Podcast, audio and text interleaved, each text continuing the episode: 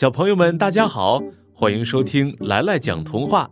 今天来来要给小朋友们讲的童话故事名字叫《狐狸有了知心朋友》。狐狸素来以捉弄小动物为乐，森林里的小动物都不愿和它做朋友，它寂寞极了。天渐渐凉了，狐狸得了风寒，只能盖着厚厚的被子躺在床上。它仿佛看见小动物们的笑脸，听见了它们快乐的笑声。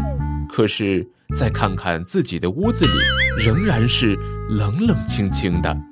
它多想有人来看看它呀，可是门外连路过的人都没有一个。狐狸不禁叹了一口气。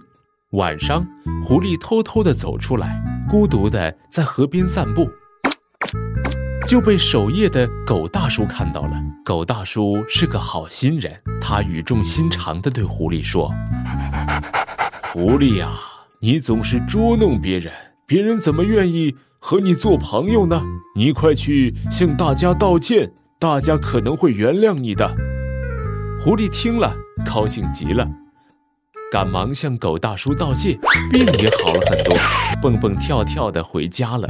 次日一大早，狐狸就先向猫认错，没想到猫当头一棒：“是不是让我掉进鱼塘还不够？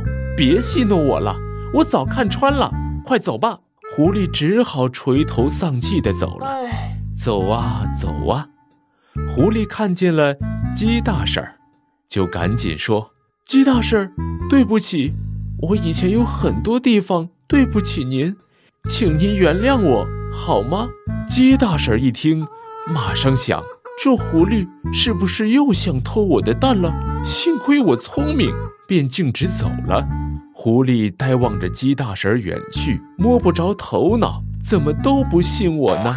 于是他找到了狗大叔，向他请教：狗大叔，我向大家认错了。可大家都不相信我啊，我该怎么办？狐狸摊开双手，着急地说：“光说不做怎么行？你要多做好事，大家会原谅你的。”真的，狐狸高兴极了。从此以后，哪儿都能看到狐狸忙碌的身影。它与动物们和谐相处，它终于有了知心朋友，它快乐极了。